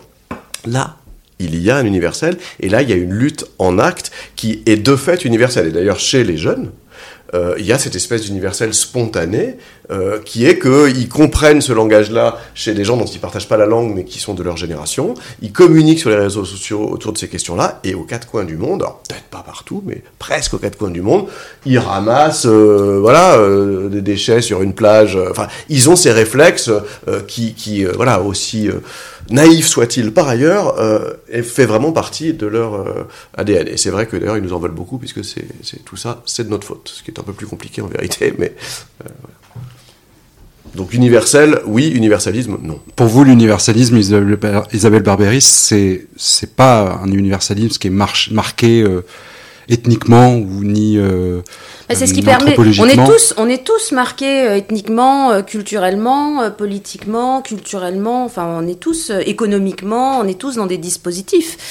Euh, même effectivement euh, l'homme de l'universel abstrait euh, qui peut effectivement qui, qui, qui connaît ses caricatures et qui, qui prétend en permanence sans, euh, sans euh, être au-dessus en quelque sorte au-dessus de la mêlée Euh, mais euh, l'universalisme c'est la visée c'est une euh, c'est voilà au sens philosophique c'est vraiment la, visée la maintenir la possibilité effectivement de euh, euh, voilà, de pouvoir euh, qu'il y a un espace en dehors euh, de, euh, du systémique. Et alors, euh, oui, là, euh, nous ne sommes pas, nous, ne sommes pas d'accord parce que euh, pour moi, ce qui serait du, euh, racisme euh, d'ordre systémique, euh, ce serait effectivement d'inscrire de la différenciation euh, raciale dans les lois. Donc, ça serait par exemple la question des quotas ethniques. Alors en Euh, même temps, d'aucuns disent que le système, c'est pas forcément un système juridique, ça peut être un système oui. sociologique. C'est imaginaire, c'est les Ça, ça, ça peut être. Oui, non, mais alors là-dessus, on est, on, on est, on, on est d'accord. D'ailleurs, d'aucuns font la différence les- entre les- institutionnel Les et imaginaires, à part dans les totalitarismes, ils sont quand même pas systémiques. Ils restent quand même. euh, il peut y avoir des imaginaires communautaires, mais les imaginaires, quand même, c'est ce qui caractérise la singularité. Euh, bien entendu, je pense qu'il y a des phénomènes collectifs, que le racisme en fait partie, mais je m'arrête là, je ne vais pas à l'échelon systémique. C'est important pour moi, effectivement. Euh, euh, la, question, euh, la question du risque sy- systémique doit, doit rester à l'endroit pour moi où... voilà, c'est- une question vraiment de distinction notionnelle pour pouvoir penser un petit peu sereinement ces, ces sujets-là. Et puis, ensuite, puisque par rapport à l'exemple des plages euh, qui, euh, qui était mentionné à titre un petit peu, voilà, pour personnifier un petit peu ce, ce, souci du vivant. Oui, il y a ce genre de gestes-là, mais il y a aussi des gestes de panique dans la nouvelle génération. Et je crois que c'est aussi notre devoir euh, de, de pallier, de remédier à ça. Par exemple? Bah, euh, quand euh, il y a euh, des, euh, des entartages d'œuvres d'art, euh, je pense que c'est un message complètement euh, contre-productif. Et je ne m'en offusque pas, comment dire, en disant oh là là, c'est terrible, c'est Van Gogh, c'est notre culture, c'est notre sainte culture sacrée, etc. Mais voilà, le, le, le geste illustre en lui en lui-même une forme de panique et surtout une forme de dualisme. On n'oppose pas la culture et le vivant. Enfin, c'est complètement, euh, c'est un, c'est- une aberration. Voilà. Et c'est une aberration qui montre aussi qu'il y a euh, dans euh, les nouvelles luttes, je pense, et c'est notre rôle euh, à nous, les plus anciens, de, de faire le lien. Il y a un, un phénomène d'amnésie, de petite amnésie. C'est pour ça que moi, si j'avais à parler de wokisme ou de réveillisme, je parlerais plutôt de réveillisme, c'est-à-dire voilà, il s'est quand même passé des choses dans, dans les années 60 et dans les années 70 et parfois dans la génération actuelle, ils sont pas ils sont pas au courant, ce qui les amène à, à s'indigner du fait que Ariane Nouchkine puisse faire du blackface. Alors je sais, c'est là ça a été un peu monté en épingle tout ça, c'est et puis Ariane Mouchkine s'en remet très bien. Voilà. Juste, enfin bon, on va, on va pas, parce que c'est un, un point de détail, on va dire, pour citer euh, un homme politique célèbre. Non, mais le, la purée sur du Van Gogh, je suis désolé. Euh, c'est une super technique de com et ils ont raison. À quoi bon avoir des musées et sacraliser la, cette Ah magnifique et belle culture si c'est dans un monde qui a 80, 120, 140 ans à vivre de façon euh, voilà. Oui, ils ont pour, pour moi c'est des coups d'éclat. Alors ils ont effectivement des techniques de com qui sont pas celles de notre génération, mais mais mais et puis Vous, qui vous ils demanderiez aux jeunes, on en a parlé par exemple en cours, dans mes cours euh, d'histoire, enfin de voilà, de, de la performance pour être pr- précis. C'est pas, euh, ça suscite pas un enthousiasme. euh, Et puis ils se, ils se mettent en danger. Hein. C'est-à-dire que quand euh, ceux qui se, Ouais. qui se collent à une autoroute et se font gifler par tous ouais, les gens qui sont coincés dans l'embouteillage et qui leur en veulent. Bon, mais moi je voudrais peut-être finir sur un point parce que c'est très lié à l'universel. C'est la question de la communauté. Finalement, ce qui euh, caractérise justement, c'est ce que j'appelle les bons esprits quand je suis de bonne humeur, mais qui en fait s'avèrent quand même défendre des positions conservatrices et dangereuses, c'est l'anti-communautarisme. hein. c'est le, gros truc français, la République euh, est incompatible avec les communautés, ou plutôt les particularismes menaceraient l'unité et l'universel. Euh, c'est étonnant parce qu'au début de votre livre, Isabelle Barberis, vous dites euh, très justement que on, on, on pêche par manque de réflexion dialectique de nos jours, qu'on a du mal avec la dialectique. oui. Eh ben, vous avez du mal avec la dialectique en étant anticommunautariste. Pour moi, aujourd'hui, la communauté est le seul moyen d'accéder à l'universel. Pourquoi? Parce que la communauté est le seul moyen de survivre à l'oppression capitaliste dont on est en train de parler, au compte à rebours écologique de la catastrophe dont on est en train de parler, euh, à toutes ces pressions identitaires dans tous les sens, à condition qu'elles soient définies non pas comme un enclos fermé et une machine C'est de le guerre, principe du isme, vous-même vous l'avez dit. non, Donc, mais euh, comme non, comme le point de départ. Alors, communautarisme, non, mais communauté, oui, pareil. Comme le point de départ de la vie collective. Vous savez, aux États-Unis, ils parlent de community organizing, qui du coup n'est pas une communauté au sens euh, racial ou sexuel. C'est pas des gens qui se ressemblent tous. C'est les gens du quartier. Oui, c'est les gens du quartier. Et les gens du quartier, c'est d'abord là que commence ce collectif. Et si on s'occupe pas du quartier, qui effectivement, qu'on le regrette ou pas, est souvent un quartier homogène du point de vue euh, ethnique, euh, racial, etc. Parce que c'est comme ça que la ségrégation urbaine se fait dans nos pays. Euh, voilà, si on commence pas par le quartier, empiriquement et pragmatiquement, il n'y aura pas de collectif. Et le collectif d'en haut, au nom de l'universel et des valeurs de la République, n'a jamais vraiment convaincu personne, sauf ceux qui n'ont pas besoin de communauté parce qu'ils sont justement là-haut et qu'ils dominent, et ne convainc pas les jeunes d'aujourd'hui, clairement. Donc, dialectiquement, réarticulons la communauté et l'universel. Oui, bon, euh, euh, critiquer le communautarisme, déjà, ce n'est pas euh, nier l'utilité des communautés. Deuxièmement, il me semble que vous avez cité le- le- l'exemple des États-Unis. Il n'y a pas le. je ne dis pas qu'en France, les communautés n'ont aucune utilité sociale, n'ont pas de voilà bénéfices, mais effectivement, c'est quand même un modèle très anglo-saxon, qui est un modèle politique quand même complètement différent, par exemple où il n'y a pas de sécurité sociale. Euh, donc euh, on est bien content effectivement de pouvoir compter sur le voisin au bout de la rue euh, en cas de pépin. Euh, je le dis très trivialement, mais parce que je connais un petit peu aussi ce, système anglo-saxon et, euh, voilà, la, communauté prend des sens quand même assez différents en fonction des pays où il, s'applique. Et puis, je, distinguerai quand même deux types de, communautés. Il y a les communautés traditionnelles qui peuvent devenir traditionnalistes et donc euh, très euh, conservatrices, mais il y a aussi des voilà, il y a les nouvelles communautés qui se font sur euh, euh, sur la base de comment dire de de solidarité, qui, alors qui se réinventent, mais qui peuvent aussi être des, des, des, des solidarités communautaristes, et au sens véritablement où il y a des voilà, il y a des, il y a des effets sectaires qui, qui s'observent. Exemple? Bah, il y a, y, a, y, a, y a des effets sectaires, par exemple, euh, dans, euh, qui, ont, qui ont provoqué la, la scission de d'Act Up. Euh, donc, il y a eu beaucoup comme ça d'associations qui ont, qui se sont effectivement euh, euh, sectarisées, radicalisées, et donc les, les gens, euh, certains militants ont exprimé leur désaccord hein, selon les fameuses catégories d'Hirschman. Donc, à un moment donné, le voice marchait plus, donc ils sont partis. Voilà. Ils sont partis parce qu'ils n'étaient plus. euh, donc ça, euh, ça existe. Et euh, aujourd'hui, s'il y a, s'il y a un certain nombre justement de relais, de corps intermédiaires. En France, on parle beaucoup de corps intermédiaires, mais ça a à voir avec la communauté justement. Si beaucoup de corps intermédiaires, d'associations ou même de corps professionnels, on va pas dire que l'université en ce moment ça va bien. Pour ça que je pense que c'est important de aussi nous rencontrer et voilà de, débattre très sereinement.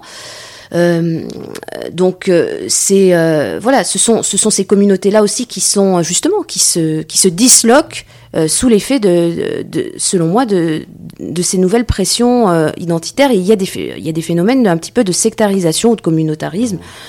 Mais euh, ça n'a voilà. Mais euh, juste, euh, je suis d'accord, il faut un débat serein, c'est très difficile, mais il ne sera pas serein si votre exemple de sectarisme et de radicalisation, d'ailleurs je vous rappelle que ce mot est un mot euh, euh, largement inventé par euh, le régime actuel en France, enfin c'était en l'occurrence sous Hollande, euh, pour quand même mettre, mettre- voilà, au départ c'était pour contre les l'islam radical, euh, voilà, en prison et ailleurs. non, il y a toujours eu la lutte contre les sectes, c'est assez. Bien sûr, tout à fait. Mais je veux dire, il a, il, il a permis de dire que euh, les, les gens qui des vitrines de banque en tête de cortège étaient des radicaux. Enfin, de mettre tout le monde bout à bout. Mais c'est pas ça. Si votre exemple, c'est Act Up, on va pas s'entendre, Isabelle. Parce que, Bah, il y a quand même eu, que- il y, a- il y a quand même eu une scission euh, euh, dans Act Up entre les mieux. universalistes et les Non, anti-universalistes. assez- je pense que personne n'a employé ces termes-là. Ça, c'est vous qui les employez. Alors, un, revanche, un peu, de- un peu de pédagogie sur Non, non, mais euh, bien sûr, parce que la les- scission. si Non, mais parce que les techniques, euh, euh, à la fois les techniques de lutte de, des, donc des associations euh, d'aide aux malades du sida, euh, euh, il y a des débats là-dessus, tout le monde n'est pas d'accord. Il y en a qui, euh, effectivement, sont pour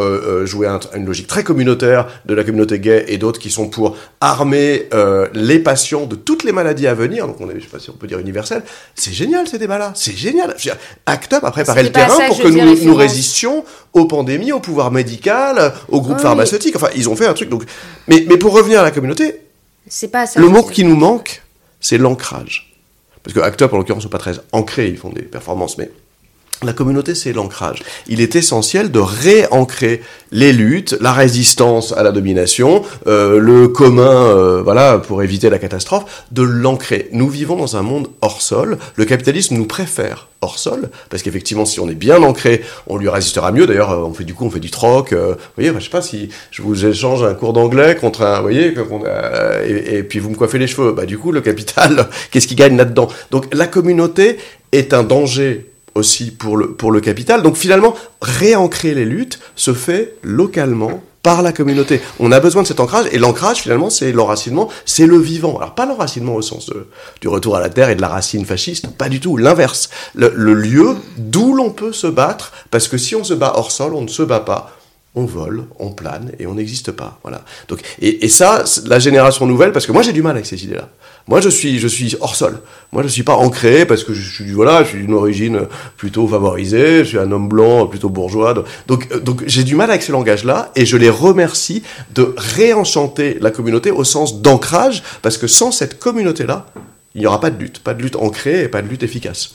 Euh, donc voilà, je crois plus euh, à la nécessité d'ancrer les choses qu'à l'universel abstrait. C'est vrai j'ai- moi j'ai ressenti euh, effectivement une sorte de vraie différence de paradigme entre vos deux manières de, de penser.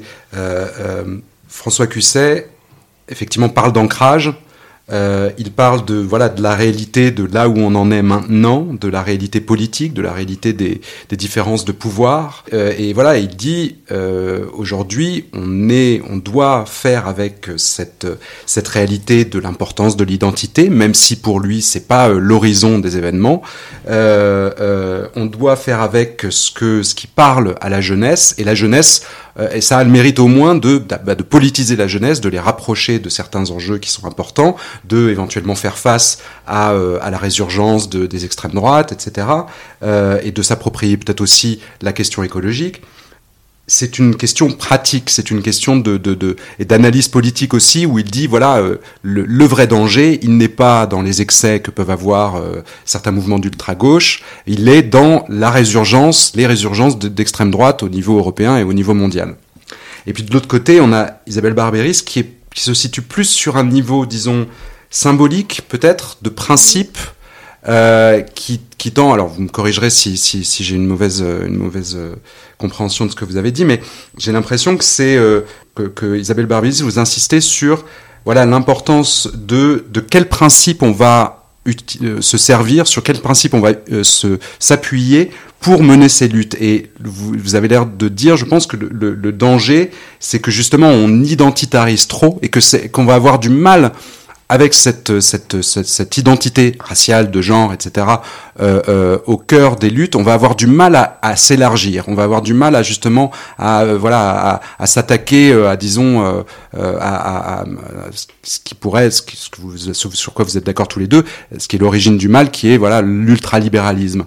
J'ai l'impression que pour François Cusset, c'est pas parfait ce genre de lutte, mais au moins ça a le mérite d'exister. C'est un point de départ et puis il y a des débats, etc. Et puis de toute façon, il faut bien faire quelque chose parce que le danger est vraiment plutôt du côté de l'extrême droite. Et pour vous, vous dites, pour faire la boucle, vous, avez l'air de, mettre effectivement un petit peu dos à dos dans le sens de, détecter ces jeux de miroir, effectivement, entre les luttes d'ultra-gauche et d'extrême droite, et, de dire que donc le, danger est aussi que, ce mode d'action qui finalement utilise l'identité et qui reste d'être coincé dans cette identité.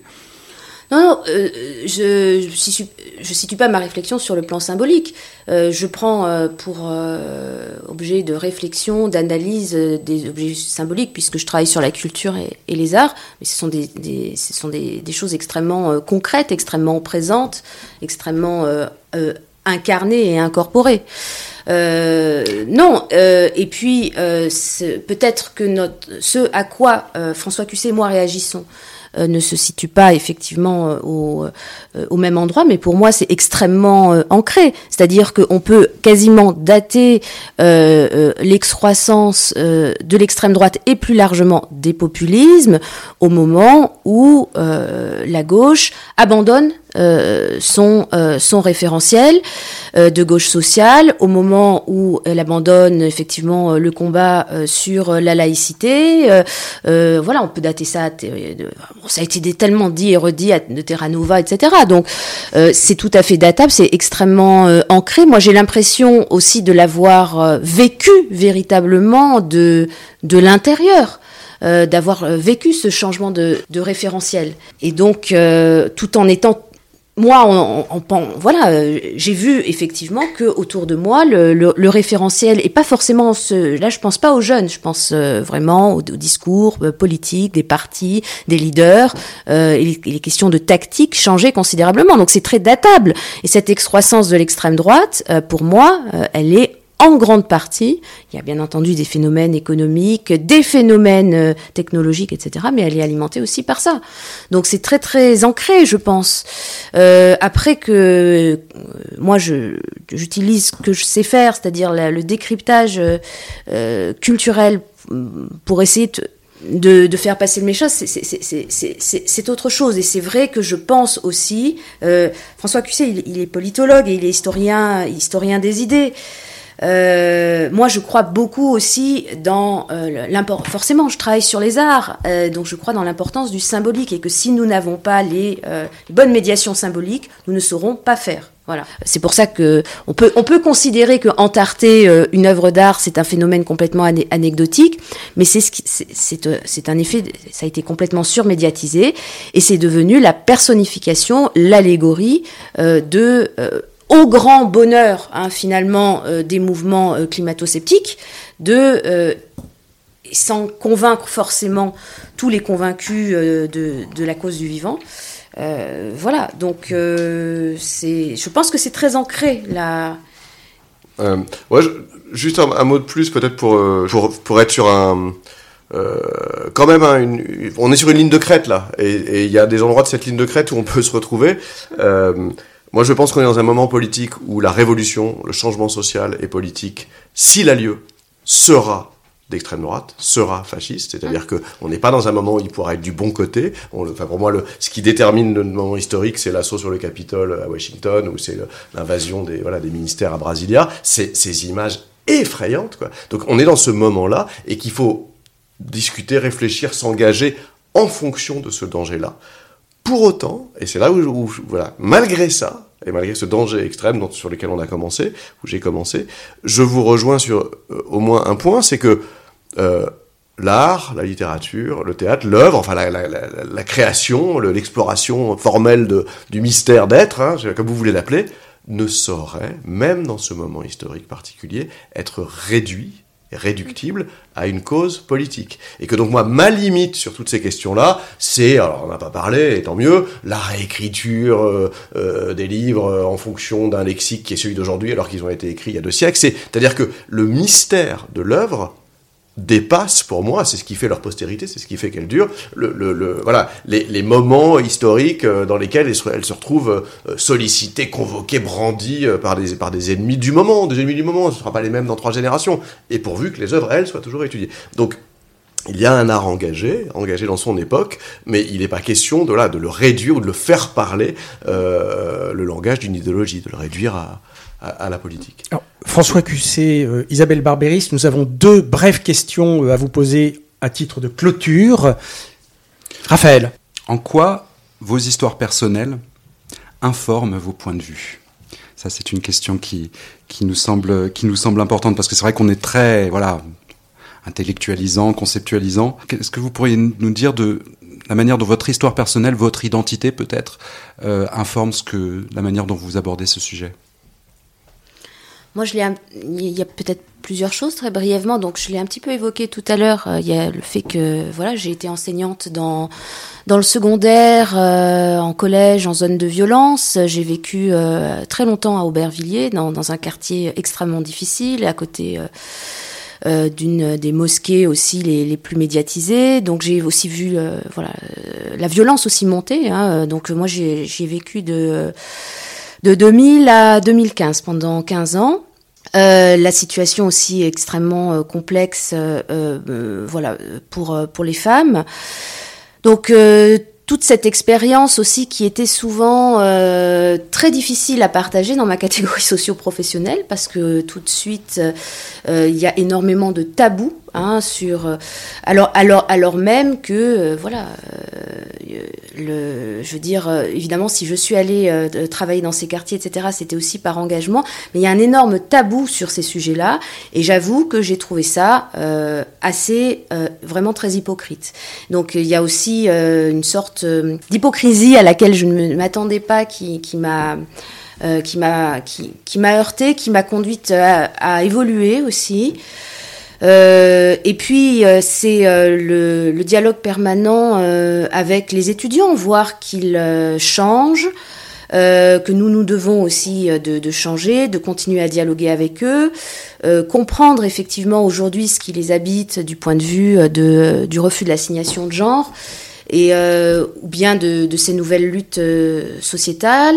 Euh, c'est en fait, je suis très compréhensive à cet égard-là, mais il y a aussi des moments, par exemple, où je vois que même ma compréhension a, ses limites, c'est-à-dire que je donne aussi des cours pratiques de théâtre. Donc là, on, fait, vraiment de la pratique théâtrale. Je fais ça depuis 25 ans. Donc, vous savez, dans un exercice de théâtre, on est conduit à se toucher. Ce- C'est tactile, mais c'est totalement neutre. hein. Ce sont des exercices euh, euh, corporels qu'on fait, effectivement, comme on dit, pour chauffer l'espace. Et euh, désormais, ces exercices, nous sommes dans, la- bon, c'est aussi la, société post-Covid, mais il y a une sorte d'appréhension de l'autre qui est telle que les étudiants m'ont demandé après cet exercice le lendemain, donc ils s'étaient réunis, ils m'ont demandé, Madame, euh, vous auriez dû nous prévenir qu'on allait nous toucher. Alors qu'ils sont quand même déjà dans un cursus de théâtre avancé, qu'ils vont au théâtre, qu'ils savent que au théâtre, pas de théâtre sans corps. hein. Mais quand même, c'était pas du tout euh, évident pour eux. Alors, euh, je, donc je leur ai fait remarquer que si je vous avais dit attention, vous allez vous toucher, ça aurait été pire. Alors, ils l'ont bien sûr compris. Et, ils m'ont dit, mais non, pourquoi on s'est senti très très agressé? Alors je dis, je sais pas, mais pourquoi très très agressé? Je vous rappelle que bon, l'objet de notre, euh, de notre cours de théâtre, c'est de lire des poèmes euh, iraniens qu'on va aller lire au Festival d'Avignon. Donc là, c'était, je vous raconte un récent. C'est elles qui sont très très agressées. Et pas vous, parce que vous avez la possibilité de faire un cours de théâtre gratuitement avec des intervenants, etc.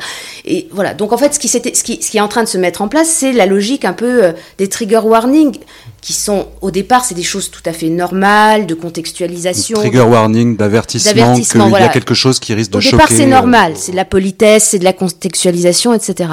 Mais euh, il y a des effets de, euh, qui s'insinuent dans la vie quotidienne. C'est pour ça que euh, on n'a on pas eu l'occasion d'évoquer les questions un peu de quantité, de qui sont compliquées. Hein. Mais c'est pour donner voilà des exemples dans la vie quotidienne. Et finalement, les, les, les étudiants euh, ont beaucoup plus de mal. Enfin, il faudra beaucoup plus travailler maintenant pour qu'ils aient cette, cette aisance et euh, qu'ils puissent rencontrer véritablement euh, bah, le- les autres et puis euh, l'art dans, dans, qui sont censés euh, qui, qui sont censés étudier. Et à mon sens, c'est cet environnement euh, aussi un peu calfeutré qui qui les conduit euh, qui les conduit à ça. On a discuté très calmement. C'était d'ailleurs une bonne discussion qu'on a eue ensemble. Mais c'est voilà, c'est donc je suis sûre que François Cusset, lui aussi, il a des, euh, euh, des expériences très riches avec, avec ses étudiants. On est habité par ça, forcément. C'est pas coupé, en fait, de, de nos engagements, je pense. François Cusset, avec vos étudiants ou par ailleurs aussi, dans d'autres contextes, est-ce Ouais, que, est-ce que vous avez comme ça une ou deux... Bah le non mais c'est évident que le, le rap enfin voilà euh, moi je, je euh, je suis plus de la même génération que euh, voilà que les jeunes. Et ce lien là euh, que j'ai jamais perdu parce que j'enseigne depuis 30 ans il y a aussi le rapport aux, militants aux activistes hein, faut quand même se souvenir que tous les mouvements sociaux et les têtes des mouvements sociaux et ceux qui font advenir les changements et ceux qui font les révolutions ils ont rarement plus de 20 ans. Et que voilà donc il y a une jeunesse du corps qui est aussi la jeunesse voilà du monde et de, de l'avenir. Donc plus le fait d'être père c'est-à-dire de ne pas comprendre toujours ce que me racontent mes adolescentes de filles qui parlent un langage étonnant et qui en même temps me font des leçons de morale sur ceci et cela. Donc tout ça est évidemment un terrain intergénérationnel complexe sur lequel se jouent très concrètement, très pragmatiquement euh, des choses qui m'ont incité, voilà, au moins à écrire ce petit livre et puis euh, surtout essayer de continuer à faire le lien entre l'époque euh, euh, d'avant, enfin un, lien, une filiation historique et, les luttes d'aujourd'hui. Et peut-être moi quand même un, un- un terrain de plus, un ancrage de plus qui a joué un rôle bah, qui est personnel, mais qui a joué un rôle dans ce que je fais. C'est quand même que j'ai euh, vécu 10 ans aux États-Unis, à New York, euh, dans les années 90. Je suis parti un peu par hasard, j'ai exercé plein de métiers, j'ai pas du tout été prof, enfin j'étais pas du tout un intello, je faisais rien de tout ça à cette époque-là. Euh, c'était en plus une ville assez dangereuse, c'était juste avant sa gentrification, mais ça, ça a décidé de tout le reste, à la fois parce que tout simplement l'expatriation, hein, où qu'on soit, regarder son pays et sa culture avec un peu de distance, la voir comme un truc quand même un peu exotique. Le fameux universalisme à la française, c'est peut-être là, elle vient de là Ah, ma méfiance. C'est-à-dire que c'est tout à coup, on se rend compte, que voilà, qu'on est un petit, euh, un, petit village gaulois quand même. Euh, et, et puis le rapport à l'Amérique. Euh, et c'est d'ailleurs marrant parce que c'est une sorte de, de, de, de point Godwin obligé euh, dans toute discussion quand on est français, l'anti-américanisme. hein. D'ailleurs, si on veut être élu à une élection quand on est français, faut être anti-américain. Moi, je le suis plus que eux tous. Parce que, parce que j'ai vu à quel point cette société est violente, parce que, comme disent les féministes, les, armes à feu ont plus de droits que les vagins. c'est ce qu'elles disent depuis le, la, voilà, la fin de l'avortement. Euh, voilà. Mais, mais tout est plus complexe. Et quand on vit sur un terrain euh, culturel et social tel que celui des États-Unis, on voit que tout est complexe, que tout est dialectique, que la communauté n'est pas que le fascisme de l'identité, mais le moyen de survivre, et qu'ils ont énormément de leçons à nous apporter, et pas seulement les méchants virus et poisons euh, de leur influence délétère sur nos beaux esprits européens. Donc voilà. Donc et, puis et puis voilà, ça m'a apporté l'anglais, ça m'a apporté le fait d'avoir un autre corps quand on se met à parler une autre langue. Enfin, c'est un truc de théâtre aussi. Hein, c'est tout à fait du théâtre. Et, et sans sans l'Amérique, je serais Bon, merci. Dernière petite question sur l'exercice même du, dialogue. Alors, je ne vais pas les citer, mais dans vos deux livres, vous avez tous les deux un passage où vous vous voilà euh, portez en faveur du dialogue. euh, euh, et, donc, voilà, l'exercice que vous venez de mener, nous ne l'entendons pas forcément tous les jours dans les médias. Moi, j'ai beaucoup apprécié ce que je vous avais un petit peu annoncé au départ sur cette danse des écarts et des, et des rapprochements. J'ai l'impression que vous avez vraiment fait cet effort de d'essayer de décrire là où il y avait des des, des, des, des scissions entre vous, euh, des différences, euh, et puis aussi de manière très répétée là où il y avait des passerelles. Hein, euh, et ça, vraiment, je vous, je vous remercie euh, fondamentalement pour cet exercice. Mais vous, vous, qu'est-ce que vous avez apprécié? Qu'est-ce que vous avez moins apprécié? Qu'est-ce que vous avez retenu? Est-ce que vous avez appris quelque chose de cet échange? Euh, Premièrement. Et deuxièmement, qu'est-ce que vous avez aimé et éventuellement moins aimé, évidemment je- pour laisser à Isabelle le dernier mot, je vais intervenir en premier. Ça se fait pas, la galanterie, c'est pas woke du tout. hein. Euh, mais non, plus sérieusement, euh, non, j'ai- j'ai- j'aime bien le parti pris que vous avez dans cet anti-clash, qui est de distinguer très nettement débat et dialogue. Effectivement, moi je suis assez d'accord, euh, un peu par provocation, avec ce que disait euh, euh, un de mes philosophes préférés, Gilles Deleuze, pour ne pas le nommer, qui disait euh, le débat ça n'existe pas et ça sert à rien, puisque euh, même si réseaux sociaux et médias se font des tonnes de fric en en, fa- en en fabriquant toute la journée, puisque on ne changera pas d'avis, puisque euh, voilà, soit on, on- on s'écharpera et on enrichira les gens qui, voilà, mais on ne tombera jamais d'accord et la conviction elle se fait ailleurs, elle se fait dans une salle de classe, elle se fait dans une expérience de vie, elle se fait pas dans le débat. En revanche, le dialogue, c'est effectivement l'exploration de lignes de crête, de points de convergence euh, à l'intérieur même de divisions euh, claires et assumées euh, qui, je crois, étaient, étaient, étaient audibles euh, entre nous, voilà, et qui n'empêchent pas d'apprendre l'un de l'autre. Donc, vive le dialogue et arrêtez avec la propagande du débat. Je suis d'accord avec vous. Oui, dialogue, c'est dia, c'est d'ailleurs la même, euh, le même préfixe que diable ou diabolique. Donc c'est ce qui passe, euh, euh, c'est ce qui passe au travers. Et ce qui passe au travers, moi, ce que je trouve aussi intéressant, c'est de penser, euh, c'est peut-être ma bosse théâtrale, mais c'est- c'est c'est de penser au tiers. Et donc, euh, parce que dans nous, quand on est immergé dans dans un anti-clash, euh, on sait qu'il va y avoir du dialogue puisque ça s'appelle un anti-clash. Euh, mais finalement, euh, on voilà, euh, moi j'écoute François Cusset, François Cusset euh, m'écoute, mais on est quand même deux. Et ce qui est intéressant aussi, c'est voilà, c'est de se dire que grâce à ces nouveaux supports que, qui sont vraiment faits pour l'écoute, l'audition attentive, il y a une forme de liberté et que à chaque fois, ce que retient l'auditeur, c'est quelque chose qui se passe entre. C'est quelque chose qui va se passer entre. Alors, il y aura, certainement des euh, des auditeurs qui vont se dire, oui, voilà, moi, c'est euh, euh, voilà, euh, qui vont choisir en quelque sorte leur poulain, mais en général, quand même, euh, c'est euh, un, vrai dialogue euh, permet effectivement de, voir ce qui se passe entre. Et, euh, c'est ça qui m'intéresse moi aussi, c'est ça qui me manque en fait dans les euh, fameux débats qui, qui sont de ce point de vue euh, très, euh, euh, très pauvres. Et, c'est peut-être ça qu'il faut essayer d'entendre plus souvent. Voilà. On est heureux que, que, vous ayez effectivement saisi la, la valeur de, de ce qu'on essaye de mettre en place. On est heureux surtout que vous, vous soyez prêté au jeu de si belle manière. Euh, effectivement, le, le, le dialogue euh, n'est pas là pour essayer de changer d'avis. Euh, comme disait François Cusset, effectivement, le, le- le- les, les prises de position, oui, les prises de position euh, euh, entre les, les uns et les autres se font se- selon des, donc des convictions qui elles-mêmes se forment effectivement à partir d'expériences de vie, d'où notamment la question que qu'on vous a posée tout à l'heure. Euh, et l'objectif n'est pas effectivement de tomber d'accord, ça serait un peu triste d'ailleurs pour la démocratie. Pour euh, on parlait d'environnement, le- le- le- la nature a besoin de diversité, a besoin de différence. mais d'essayer de d'explorer effectivement d'où viennent ces différences et, et par là aussi euh, bah, cesser d'avoir l'envie de, de convaincre l'autre justement ou de se battre ou de euh, euh, de faire taire l'autre. Merci. Merci à vous deux. Merci à tous les deux. Merci. Merci à François Cusset. Merci Isabelle.